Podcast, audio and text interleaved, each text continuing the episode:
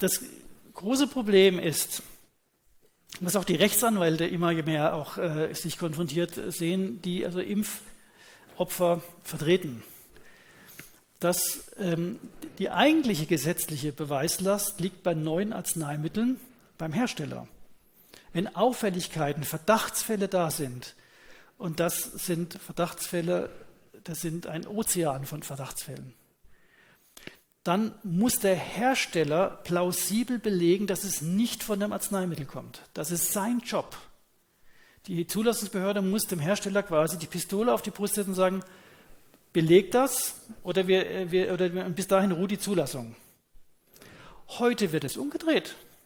Da muss das Opfer beweisen, dass das von der Impfung kommt. Das ist die Abschaffung der Arzneimittelsicherheit. Die gibt es nicht mehr. Wobei die Rechtslage ist nach wie vor klar, aber sie wird halt nicht angewandt. Und einfach nochmal, um sich nochmal ein paar, auch mal so im Rückblick nochmal so klar machen, was, was, da, was da alles so gelaufen ist. Jens Spahn hat am 25. Mai 2020 die Verordnung zur Sicherstellung der Versorgung der Bevölkerung mit Produkten und so weiter und so fort erlassen. Ja, in dieser Verordnung war es dem Hersteller möglich, die Produktinformation auf dem Beipackzettel wegzulassen, abgelaufene Genimpfstoffe zu verwenden, nicht zugelassene Substanzen zu verspritzen, Grundsätze der Arzneimittelüberwachung auszusetzen, Rückstellproben zu verzichten. Und äh, Pharmaunternehmen und Angehörige von Gesundheitsberufen im Schadensfall von der Produkthaftung zu befreien. Jetzt kommt da aber so ein kleiner Nebensatz dann noch, so ein Nachsatz. Und es wird Zivilklagen geben ohne Ende. Natürlich in den USA, aber auch in Deutschland laufen ja schon. Im Moment wird es noch alles ziemlich abgeblockt. Aber wenn der Hersteller sagen will, ja, wir sind doch von der Haftung ausgeschlossen, oder wenn die Ärzte sagen, ja, wir sind doch von der Haftung ausgeschlossen, das hat man denen gesagt. Die Politik hat allen Ärzten gesagt, impft, zum Teufel komm raus, Haftung habt ihr nicht. Die Ärztekammern haben den Ärzten gesagt, ihr habt keine Haftung. Hm. Der Haftungsfreigabe entfällt nur bei grober Fahrlässigkeit oder Vorsatz. Was ich Ihnen gerade gezeigt habe, ist grobe Fahrlässigkeit bei, für jeden Kollegen, der geimpft hat. Ich habe am Anfang sogar geimpft, ne, weil mich ältere Patienten bedrängt haben. Haben gesagt, ich will meine Enkel besuchen in den USA.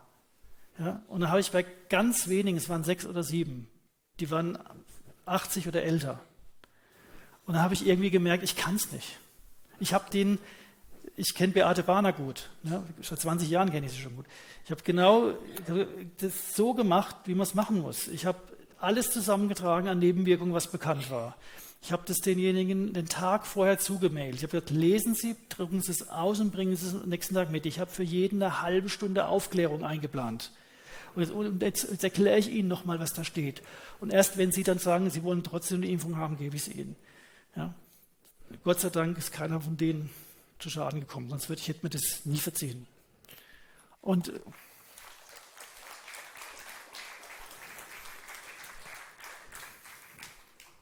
also, wenn der politische Wind sich mal drehen sollte, dann werden sich die Politik und die Ärztekammern vom Acker machen. Werden dann sagen, ja klar, äh, haben wir gesagt, es entfällt die Haftung. Aber aufklären müsst ihr schon ordentlich. Das hat kaum ein Arzt gemacht. Gut. Also machen wir uns klar, es gibt seit Corona keine Arzneimittelsicherheit mehr. Jedes neue Medikament, was auf den Markt kommt, ist potenziell so durchgewunken worden wie die, wie die mRNA-Impfung, nicht geprüft. Wir sind quasi freiwillig geworden für die Profitinteressen. Da gibt es keine schützende Instanz mehr. Das ist vorbei.